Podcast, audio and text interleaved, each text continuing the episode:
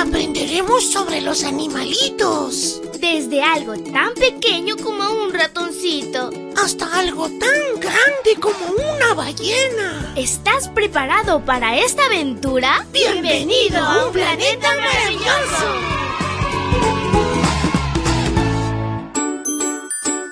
Hola, hola amiguito y amiguita, es súper genial iniciar este lindo jueves contigo y ahora sigamos aprendiendo sobre nuestro maravilloso mundo que Dios ha creado en nuestra matutina de menores un planeta maravilloso. ¿Listos? Empecemos. La historia se titula El león amigable.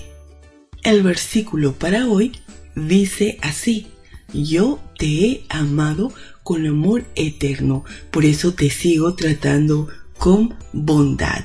Jeremías 31:3. Hace mucho tiempo, la gente organizaba peleas de perros. Si el perro de una persona ganaba, la persona se llevaba algo de dinero. Pues bien, un día un hombre metió a su perrito en una pelea y perdió. El pobre estaba mal herido, pero el hombre se enfadó con él por haberle hecho perder dinero. En vez de llevarlo al veterinario, tomó al perro y se fue a toda prisa al zoológico. Se acercó a la jaula del león y empujó al perrito a través de los barrotes. La gente que estaba junto a la jaula estaba atemorizada. El perro tenía el rabo metido entre las patas mientras se arrastraba hacia un rincón, lloriqueando suavemente. El león se levantó y se acercó al perro. ¿Se lo comería? Todos contuvieron la respiración y se quedaron mirando. Entonces el león extendió su enorme pata y atrajo suavemente al perrito contra su suave y cálida pelaje. Con cuidado, lamió al perro con su gigantesca lengua de león.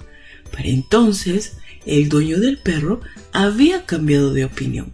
Quería recuperar a su perro y pidió al guardián del zoológico que se lo trajera. ¿Está loco? le dijo el cuidador. Si quiere recuperarlo, entre y búsquelo usted. El hombre intentó llamar al perro, pero éste no se movió. Entonces se enfadó y le gritó al perro. En ese momento el león miró fijamente al hombre y rugió. El hombre se asustó tanto que se dio la vuelta y echó a correr. Las personas que estaban cerca de la jaula vieron la bondad mostrada por aquel león.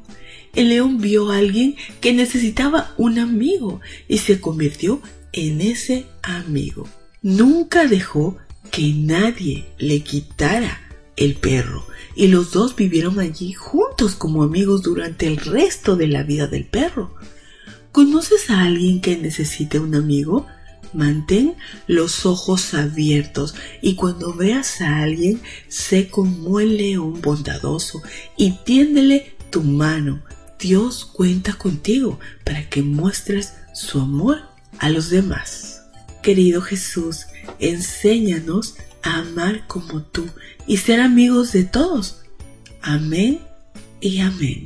Abrazo tototes de oso. Se despide tu amiga linda. Hasta luego.